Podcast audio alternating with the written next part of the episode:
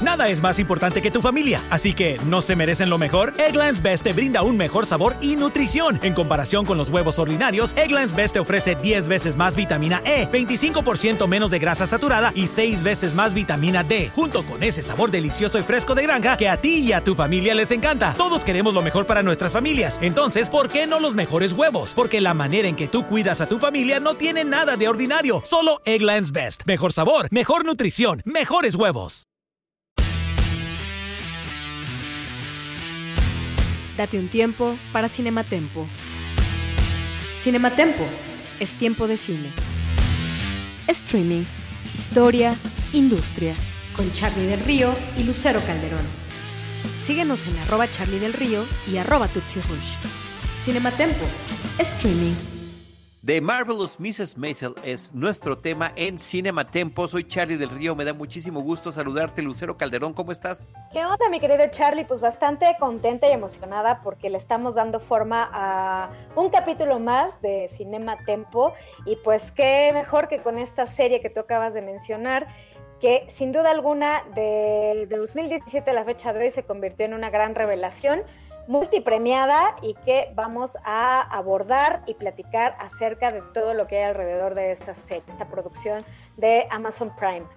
Así es, Tutsi. Me parece que es una de las series más importantes de la iba a decir televisión, sí, de la televisión y de las plataformas contemporáneas, una de las series que no nada más con su contenido, sino también con su forma, el lenguaje cinematográfico y todos los elementos del quehacer fílmico trasladados a una serie, me parece que están allí presentes y eh, en este que es nuestro tercer episodio, nuestra tercera entrega, pero además nuestra primera entrega de manera remota, que estamos conectándonos como dictan los tiempos contemporáneos. Así es, es el entretenimiento en los tiempos del coronavirus.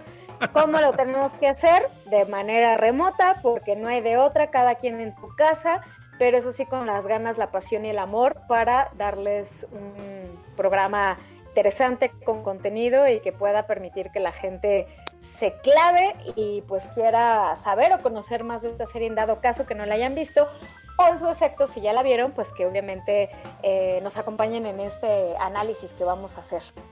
Sí, fíjate que es una de esas series que yo creo que uno puede ver y puede volver a ver y eh, cada que la visitemos tendremos una nueva mirada al respecto. Tenemos tres temporadas hasta el momento, tres temporadas completas eh, que eh, suman 26 episodios, 8 en la primera, 10 en la segunda, 8 en la tercera y un recorrido muy interesante del personaje principal, la famosa Mrs. Maisel o Miriam Mitch Maisel del título de la serie. Así es, querido Charlie. ¿Sabes qué? Algo que yo quiero rescatar a una de las lecturas que le quiero dar a esta serie es la importancia del papel de la mujer justo eh, a finales de 1950, principio de los 60, como este personaje interpretado por la actriz eh, Rachel Brosnahan, eh, pues en cierta forma está haciendo, está haciendo una revolución en su entorno familiar un poco conservador, judíos,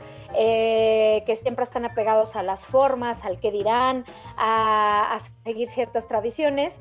Y de pronto nos topamos con esta mujer que es de posición acomodada, que está casada, tiene dos hijos, que tiene nana, eh, sirvientas, que sus papás además les cuida, le cuidan a, los hijos y que junto con su esposo, así abre el primer capítulo, pues siempre se van a estos clubes nocturnos neoyorquinos a ver comedia y su esposo es el que quiere experimentar la comedia, subir a estos, a estos escenarios y pues según él hacerse una carrera en el ámbito del entretenimiento, de stand-up, eh, comedy eh, pero quien en cierta forma, y por eso la protagonista es ella, empieza a, tomar más peso, es eh, Miriam o Mitch, porque ella realmente es muy buena en lo que hace y dice, quiero hacer mi sueño, quiero perseguir mi sueño, lo voy a hacer, no importando que mi familia se venga en contra, no importando que me critiquen, no importando que, que porque además la familia de, Miriam en su momento, en, bueno, en diferentes capítulos, pero los padres se espantan de que ella quiere hacer comedia, ¿no? Incluso eh, la tachan o piensan que es una mujer vulgar, que es como de la vida galante, alegre. Eh, y creo que lo importante de esta serie es justo eso. Una de las lecturas es el reposicionamiento que tiene la mujer en una época en la que solo la mujer estaba para casarse, tener hijos, ser el soporte familiar y no cuestionar absolutamente nada. Así es, eh, Tutsi, me parece que lo has planteado de una manera muy elocuente. Permíteme reforzar lo que has comentado porque estoy completamente de acuerdo. La serie se llama The Marvelous Mrs. Maisel, la maravillosa señora Maisel, y ciertamente Rachel, la actriz, Rachel Brosnahan, la actriz principal, a través de este personaje logra transmitirnos ese espíritu de sorpresa y de maravilla que representa ella, porque ciertamente estamos ante todos los elementos que tú ya comentaste, insisto, los quiero reforzar porque es la época, 1958, cuando inicia la serie. Es el papel de la mujer desde el punto de vista ciertamente de una familia acomodada, que prácticamente las cuestiones materiales las tiene solucionadas, pero como a partir de, primero, de la inquietud del esposo, de Joel Maisel, que dice, yo soy un empresario, no trabajo eh, justamente en temas que tienen que ver con la venta, la compra de productos, pero yo lo que quiero es ser eh, un comediante de stand-up. Y cuando se presentan al club para que él participe, que lo único que hace es imitar lo que ha visto en la televisión, y que la que descubre que tiene el talento es ella, es cuando arranca para ella y para como protagonista. Y para nosotros como espectadores esta posibilidad contra, con la que tendrá que luchar para poder llevar a cabo lo que parecía el sueño del otro y que finalmente es una realización de ella misma como mujer, como madre, como esposa, como hija, pero también con un punto de vista y es una representación de un feminismo la época. Así es, mi querido Charlie.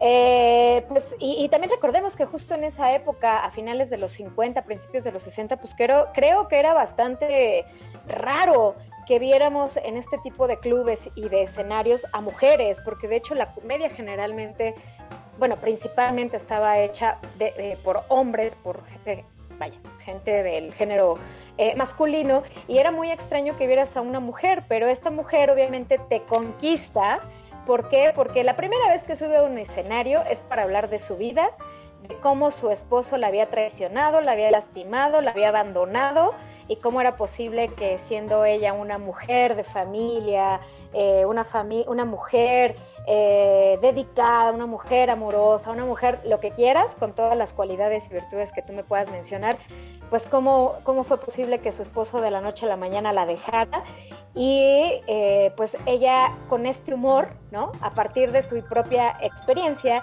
y a partir de lo que ella vivió con, con esta, este, su, esposo, pues ella eh, lo puede traspolar a la comedia, utiliza la comedia para burlarse de ella misma y generar empatía con el público que la ve, porque además dicen, pues quedan impactados porque es una mujer, una mujer acomodada, una mujer pulcra, porque algo que caracteriza mucho a Medj a Mrs. May, eh, es como todo el atuendo, ¿no? Siempre es una mujer como es de clase, tiene eh, vestuarios impecables, eh, que combina con los zapatos, con la bolsa, con los sombreros, o sea, ahí el diseño de producción, perdón, el diseño de vestuario está impecable y como esta mujer, ¿no? Que es vanidosa, que le gusta verse bien, es capaz de pensar, es capaz de ser mordaz, es capaz de cuestionar, de evidenciar cosas que a muchas mujeres les puede estar pasando, pero no es correcto hablarlo por la época, no es correcto ventilarlo, eh, tú te tienes que quedar calladita, si tu marido te engaña, te hace, no te hace, y ella no, ella rompe eso y, y le da voz a todas aquellas mujeres y personas que se puedan identificar con este tipo de situaciones a través de la comedia.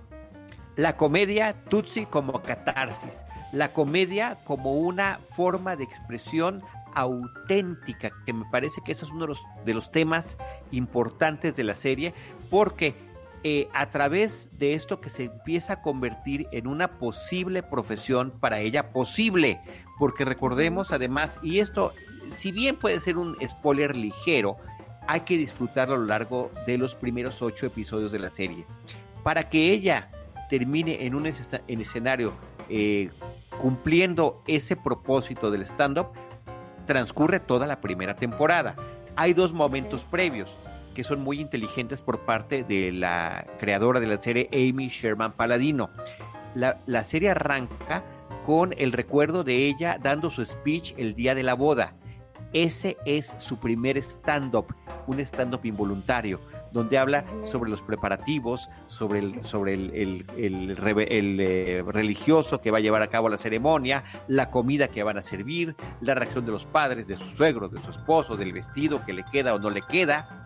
Después tendrá este que tú mencionaste hace un momento, donde es casi casual cuando ella va a quejarse, a compartir la experiencia que está viviendo, y uno final en esa primera temporada, cuando finalmente se presenta formalmente en el escenario. Pero el punto principal de todo esto es la autenticidad con la que ella se presenta a sí misma como persona, como mujer, como madre, como exesposa, como hija ante toda esta situación. Y un tema que a mí me llama mucho la atención como fanático de las series y, y del cine, Tutsi, es como tantas personas que yo en su momento comencé a admirar a través de sus producciones, resultaba que tenían antecedentes en el stand-up. El mismísimo Woody Allen, con, con, quien la serie tiene muchísimas conexiones, no nada más por el hecho de estar eh, centrada en la ciudad de Nueva York, en un entorno judío, sino también por la forma de aproximación a la comedia que tiene a lo largo de, de su desarrollo en estas tres temporadas. Pero también con Eddie Murphy, con Robin Williams, con Jerry Seinfeld, que finalmente, comenzando sus carreras a través de ese stand-up, logran desarrollar series, películas y demás a través de este, eh, esta autenticidad que está en el personaje y de todas las virtudes que tiene Mrs. Mason, que comentaste varias, te, te olvidaste de una muy importante, que es una mujer extraordinariamente atractiva la actriz Rachel Brosnahan es muy guapa, muy, muy guapa y, y, conocemos por su forma de ser el esfuerzo adicional, creería yo, innecesario para verse todavía mejor. Sí, de hecho, fíjate que uno de los datos eh, curiosos que hay alrededor de esta serie es que, eh, por lo mismo de que ella es muy bonita físicamente, eh, que no, no, los mismos productores y la misma creadora junto con su esposo como que dudaban un poco de si ella iba a poder o no como conectar con esta de la comedia tomando en cuenta su aspecto físico, porque al ser una mujer tan guapa y tan atractiva, no, no, no sabían si eso iba a ser un distractor para, para este gancho de la comedia, pero al final de cuentas les resultó, fue un acierto, incluso ella es ganadora de premios Emmy y de Globos de Oro por el trabajo que ha realizado en esta serie, pues ya ahorita lleva tres temporadas. Y sí, claro, es un deleite para todos los hombres. Sin embargo, aquí va mi parte, porque así como hay deleite para todos los hombres, también hay un deleite para las mujeres. ¿Por qué le digo? Porque ahí hay un personaje que de hecho está basado o está, vaya, no está basado, es un personaje real que existió en, esa época, que era un comediante, y el actor quien lo interpreta es Luke Kirby, este chico eh, canadiense que está como me lo recetó el doctor, es un chico de Canadá.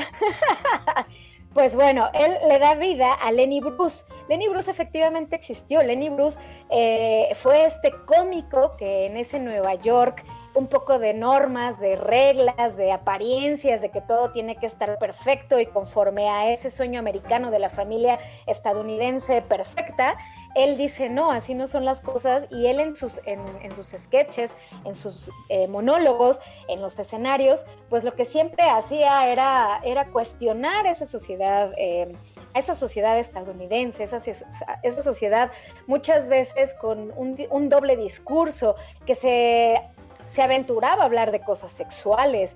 Eh, incluso muchas veces cuando él estaba hablando de, sobre el escenario, cuando él estaba haciendo su comedia y estaba criticando y hablaba de sexo, ya afuera a unos pasos de él estaba la policía, porque se lo tenían que llevar en cierta forma por faltas a la moral.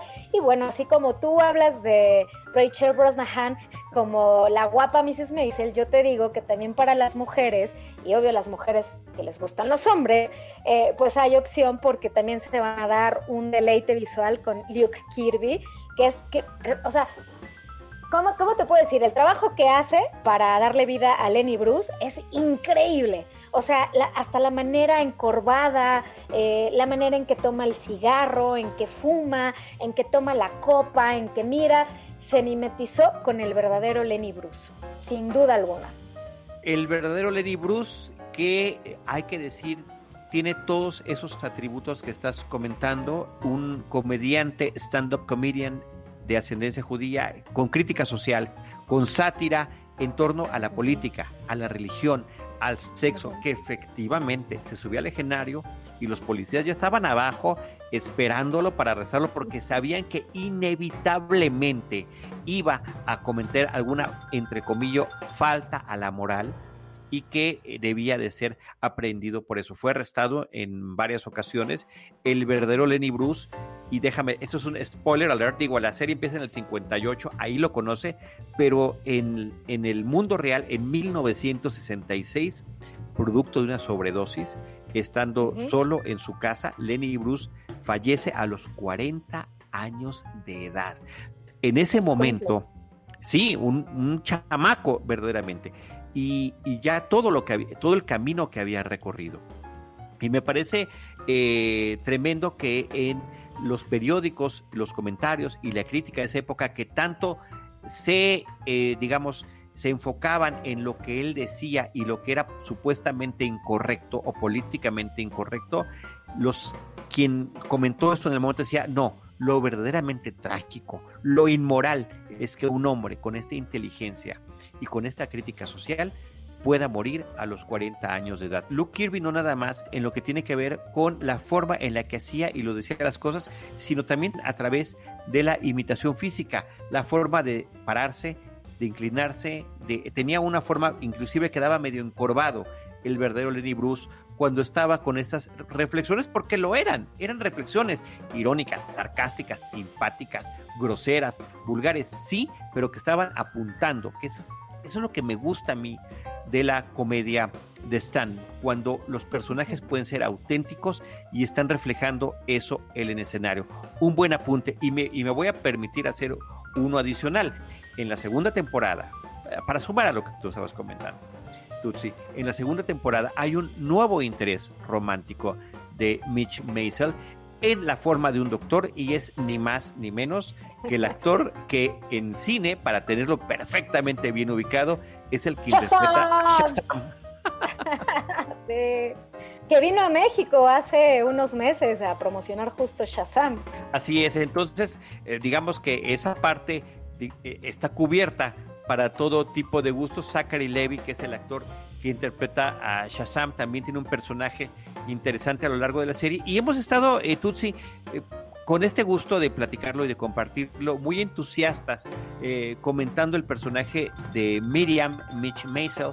Pero hay que decir que la serie es un esfuerzo coral es un coro de personajes que están participando. Ahí está por una parte esta gran comediante que es Alex Borstein. Yo recuerdo, la vi hace muchos años a través de este programa que se llamaba Mad TV. Mad TV era una serie de televisión de Fox que estaba tratando de replicar el éxito de Saturday Night Live sustentados en la revista Mad y, crea, y dando a conocer una serie de comediantes nuevos. Bueno, por ahí estaba Alex Borstein, también en la, en la serie Family Guy da la voz a la esposa del personaje principal, pero aquí aparece como Susie Myerson, que es una empleada de este bar, de este club nocturno neoyorquino, a donde eh, Joel Maisel y Mitch Maisel van a incursionar en el stand-up y que se convierte finalmente en su agente y que no podría ser más la antítesis de todo lo que vemos de Mitch. Mitch, ya lo describiste muy bien, es de la alta clase, es de nivel, se cuida físicamente, sus vestidos, bueno, nada le podría importar menos a el personaje de Susie que simplemente prácticamente se viste como un hombre con una gorrita y ella es práctica. Ella además pertenece, y esto queda muy claro a lo largo de la serie, a otro contexto socioeconómico muy distinto al que ella tiene. Y así como está Alex Borstein, también está gente del nivel de Tony Shalhoub como Abe Weisman, el papá de Mitch, Kevin Pollack, el papá de Joel, que las dos parejas de padres, me parece, tú, si, si, quieres comentar algo al respecto, forman también y podrían tener sus propias series de la química y del entusiasmo y de la fuerza con la que se presentan en esta serie. Sí, lo que pasa es que los padres también tienen su dinámica y tienen su peso, como tú bien lo dijiste, es una serie bastante coral. Y lo interesante de los padres de Mitch es que, por ejemplo, él es, el padre es eh, un, eh, un profesor, ¿no? Es un profesor, un matemático bastante clavado en los números, eh, que bueno, que, ha empezado también en cierta forma de abajo para llegar a la posición en la que está. Y tiene una madre, una madre que en su momento vivió en París, en un París pues más abierto, que disfruta el día a día, el momento, el aquí y el ahora y bueno, ya cuando se casan, pues bueno, empiezan a tener hijos, tienen dos, entre ellos Mitch, y pues es una familia acomodada, bien, de formas, eh, con cultura, versus los padres de Joel, ¿no? Que son los consuegros, eh, porque los consuegros pues son más, este, más abiertos, más, eh, no, tienen como miedo a decir lo que piensan, no le tienen miedo a la crítica, no le tienen miedo a hablar del sexo frente a, sus consuegros, hijos, nietos y demás. Eh, son como muy, muy particulares, muy peculiares los, los consuegros, ¿no?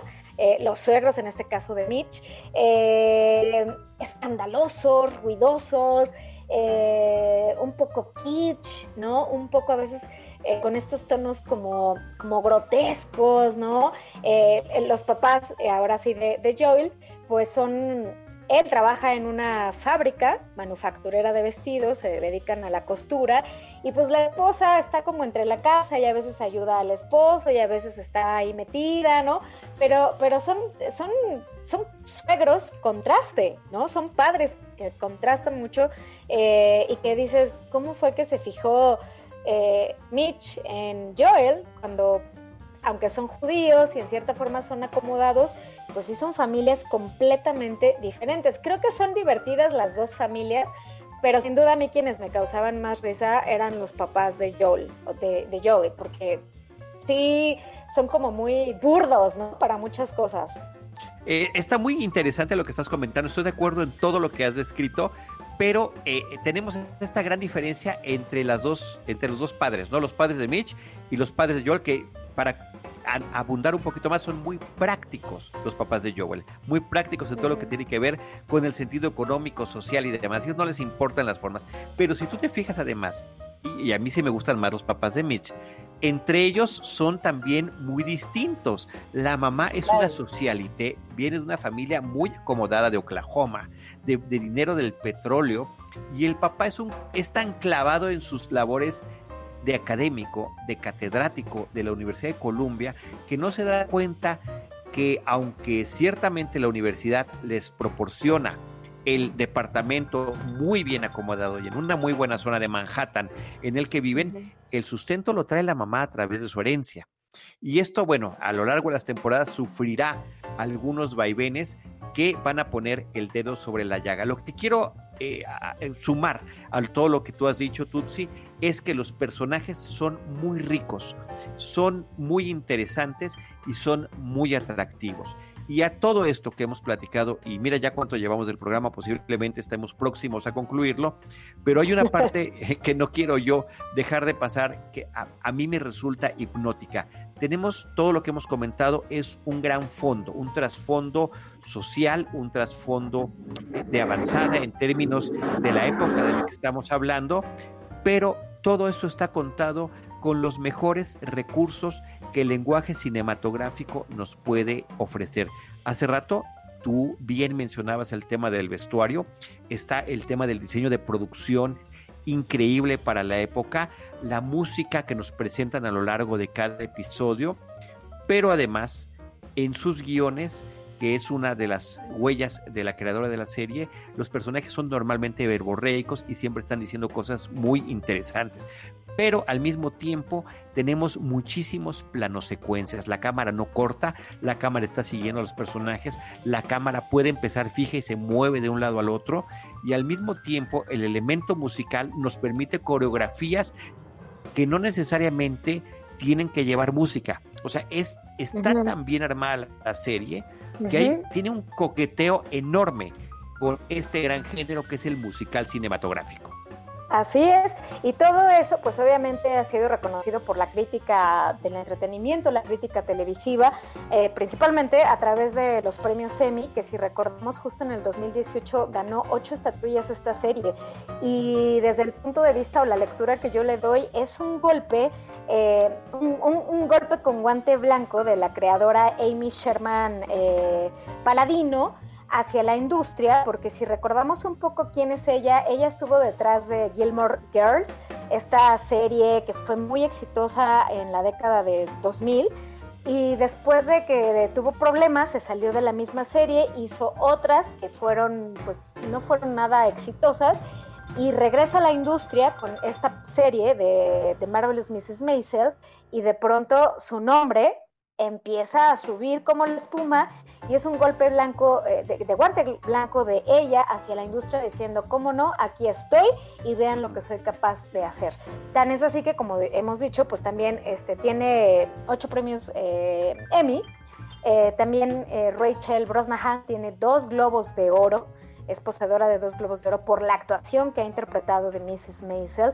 Y pues bueno, tiene ahí muchísimo reconocimiento en la industria y, es como, es curioso, ¿no? Porque es una serie hecha, hecha para una plataforma, en este caso Amazon, que la noche a la mañana empezó todo el mundo a hablar de esta serie y a verla y a consumirla por todos los elementos de los que hemos hablado, desde el contexto histórico en el que está hecho, el papel de la mujer, que me encanta, eh, me quisiera decirlo, porque yo creo que la mancuerna que hacen actoralmente eh, Rachel Brosnahan con Alex Bernstein es magnífica porque además es como un contrapeso, ambas son una antítesis, pero es un contrapeso muy rico de cómo, y, dejan ver cómo la mujer está luchando por una posición en un mundo dominado por hombres, en un mundo donde las mujeres las dejan al final de a lo mejor un, un teletón, ¿no? Las programan al final porque pues, son mujeres eh, o, no les pagan lo que, lo que muchas veces le pagabas a un hombre, ¿no? Por esta, esta desigualdad de sueldos, de salarios en, en, la industria del entretenimiento. Y son cosas que reflejan, sumadas a todas estas lecturas positivas que tiene la serie, que es el diseño de vestuario, el diseño de producción, eh, la ambientación que tienen eh, o la recreación que tienen de, del Nueva York de finales de los 50, principios de los 60, los vestidos, o sea, cualquier mujer que ve esta serie se enamora de los vestidos que utiliza Mitch, eh, son vestidos muy elegantes, muy a la moda, es una mujer, además de inteligente y que está haciendo este camino, es una mujer que, que no tiene miedo en aceptar que es vanidosa y que dice, soy vanidosa y necesito arreglarme y necesito verme linda y pásame el espejo porque quiero ver si traigo bien el labial. Pero más allá de, más allá de esa superficialidad que muchos podrían ver o pensar, pues más allá de eso está una mujer que es inteligente, una mujer que sabe que se va a quedar sola, porque va a tener que sacrificar ese papel de mujer de hogar, mujer eh, sumisa, mujer eh, que solo funge como madre para poderse hacer de un nombre en eh, la comedia de Estados Unidos y trascender, porque de hecho ahí hay un guiño, no voy a spoilear qué pasa, pero hay un guiño donde al parecer se va a ir de gira y se va a ir de gira a Europa, ¿no? Entonces imagínate, pues es como un gran paso para una mujer en el contexto histórico en el que está ambientada la, historia. Y yo creo que este tema del papel de la mujer eh, tiene muchos niveles. Está el de este personaje principal que estás mencionando, pero también el de Susie, el personaje de Alex Borstein. Hacerse camino y estar luchando y en una lucha francamente brutal con otros hombres como agente de una o más personas que puede representar en el mundo del espectáculo. Y en nuestra realidad, y ya lo dijiste tú, tú, Amy Sherman Paladino en la actualidad a lo largo de esta trayectoria tan interesante que ha tenido. Y un aspecto último, ya para que eh, la gente pueda irse ahorita a, su Amazon Prime Video a disfrutar la serie, es la, eh, y esto pocas series lo consiguen, lo impredecible que pueden resultar, no nada más cada capítulo, sino cada temporada. ¿A dónde van a terminar los personajes? ¿A dónde van a ir? ¿A dónde los van a llevar las, las eh, situaciones en las que se ven involucrados? Un personaje que te puede parecer antipático en un principio, como es el esposo Joel Maisel, de repente puede tener otra eh, percepción distinta a lo largo del desarrollo de la personaje. Y como hay otros personajes que me parece que sería un, un personaje más, el último que quiero sumar a los que hemos mencionado, que es el de Sophie Lennon, interpretado por Jane Lynch, a quien conocimos, me parece que muchos en México la conocimos por la serie Glee, por Glee. era la Glee, la maestra de educación física, eh, que ella tiene un personaje que se inventa para ser popular, que difiere completamente de su realidad se ha hecho millonaria con un personaje popular que se supone que es pobre, que se supone que es obeso, que se supone que la está pasando mal y es un alter ego únicamente para fines económicos. Cuando, por lo que está pugnando desde que arranca la serie eh, Mrs. Maisel, es la autenticidad. Así es. Sí, sin duda. y, la verdad es que sí, la gente se lleva una sorpresa cuando aparece Jane Lynch en, la, en la serie, ¿no? A lo largo de los capítulos, porque como que te sorprende el cambio que, que, da, el cambio actoral, la capacidad actoral que tiene de saltar de un proyecto a otro y de darle vida a personajes tan diferentes. Y en este caso, eh, al principio, o lo que te provoca el personaje es que al principio te cae bien, la quieres, pero después dices, wow, si es una mujer egocéntrica, es una mujer a veces repugnante, es una mujer manipuladora, ¿no? Y que también ahí le mete muchas veces el pie a, a nuestra protagonista, que es eh, Mitch Maisel. ¿Por qué? Porque también la ve como una amenaza, porque la ve como una mujer más joven, la ve como una mujer más guapa, con talento, con, carisma sobre el escenario, algo que ella no ha logrado, em, no ha logrado tener de la noche a la mañana, tal como Mitch, ¿no? Eh, pero también pues, pues es una amenaza para ella. Entonces es como bastante interesante también como entre mujeres en esa época eran pocas y muchas veces entre esas pocas en vez de ayudarse se ponían el pie, ¿no? Y las vueltas que da la vida porque al final eh, el personaje de Jane, de Jane Lynch, pues curiosamente acude a Susie Mayerson, que es la representante de Mitch, para que también la represente, para que también pelee por ella, para que también le busque proyectos, para que también la defienda a capa y espada como lo hace con su pupila, ¿no? Reflejo de esas inseguridades que hasta la persona que aparentemente en mejor posición se encuentra pueden tener. En fin, Tutsi, creo que son montones de cosas las que podemos seguir comentando sobre la maravillosa señora Maisel y que creo que podemos todos, junto a la gente que nos está haciendo el favor de escucharnos, eh, descubrir a través de la pantalla del hogar, a través de esta plataforma que es Prime Video y uno de los mejores, si no es que es el mejor producto original que nos han presentado hasta el momento. Sí, sí, es uno de los mejores. Y algo que no quiero dejar pasar, mi querido Charlie, porque ahí me encantó y quién sabe hacia dónde va a ir la serie, es también un poco como la relación que pueden o podrían tener, eh, pues obviamente Mrs. Maisel con Lenny Bruce. Eh, y entre ellos, aunque hay una amistad eh, bastante profunda en tan poco tiempo del que llevan conociéndose, también hay mucha tensión y atracción física, sensual y sexual. Yo así lo percibí como espectadora y como espectadora a mí me encantaría que tuvieran ondita ellos dos. Yo, yo para no entrar en tanto detalle de, de, los diferentes niveles que ya dijiste, yo digo, pues como que me, se identificaron. ¿No? Se identificaron plenamente en muchos sentidos. Podrían llevarlo más allá, podrían llevarlo más allá. Ojalá que los, los creadores nos, nos den o me den ese gusto. Ahí está, lo vamos a descubrir próximamente. Le ha ido también a la serie que no nada más ha continuado, sino que se nota, y me parece que es algo que disfruta uno mucho como espectador, cómo temporada tras temporada el presupuesto ha aumentado en términos de producción y se nota en el vestuario, en el uso de las cámaras, en las coreografías, se nota en todo. Los personajes van a Europa, recorren Estados Unidos. De repente a mí me desconcertó un poco cuando se salieron de Nueva York a partir de la segunda temporada, pero creo que cada paso que han dado fuera de Manhattan ha estado perfectamente bien justificado. Sí, la verdad es que sí, y sí es una serie con una producción impecable, impecable. Pues ahí está nuestra recomendación. Ahí lo tenemos. Totalmente recomendable, totalmente recomendable, Tutsi. Muchísimas gracias. Qué gusto compartir contigo este tercer episodio de Cinema Tempo Streaming en tiempos de, del COVID-19 ah, y que sin querer las tres series de las que hemos platicado han sido series de época, no hemos platicado de nada contemporáneo y así como vamos creo que no será pronto que lo hagamos. Ya, ya veremos, les tendremos preparadas muchas sorpresas. Así es. Muchísimas gracias, Tutsi.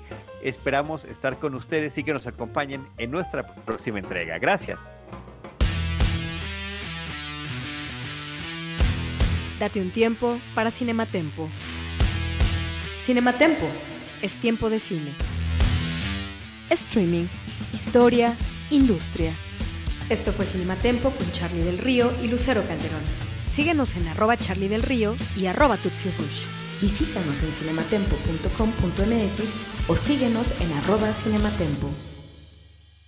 La planta de Cornerstone Building Brands en Martinsburg está creciendo y también nuestros salarios. Tenemos oportunidades inmediatas para puestos que incluyen extrusión, técnicos de mantenimiento, recolectores, empacadores, operadores de montacargas. El pago oscila entre 15.50 y 25 dólares y 30 centavos por hora con un bono de mil dólares y beneficios desde el primer día. Envía un mensaje de texto con radio al 304-278-4149 para aplicar. Esto es radio a 304-278-4149.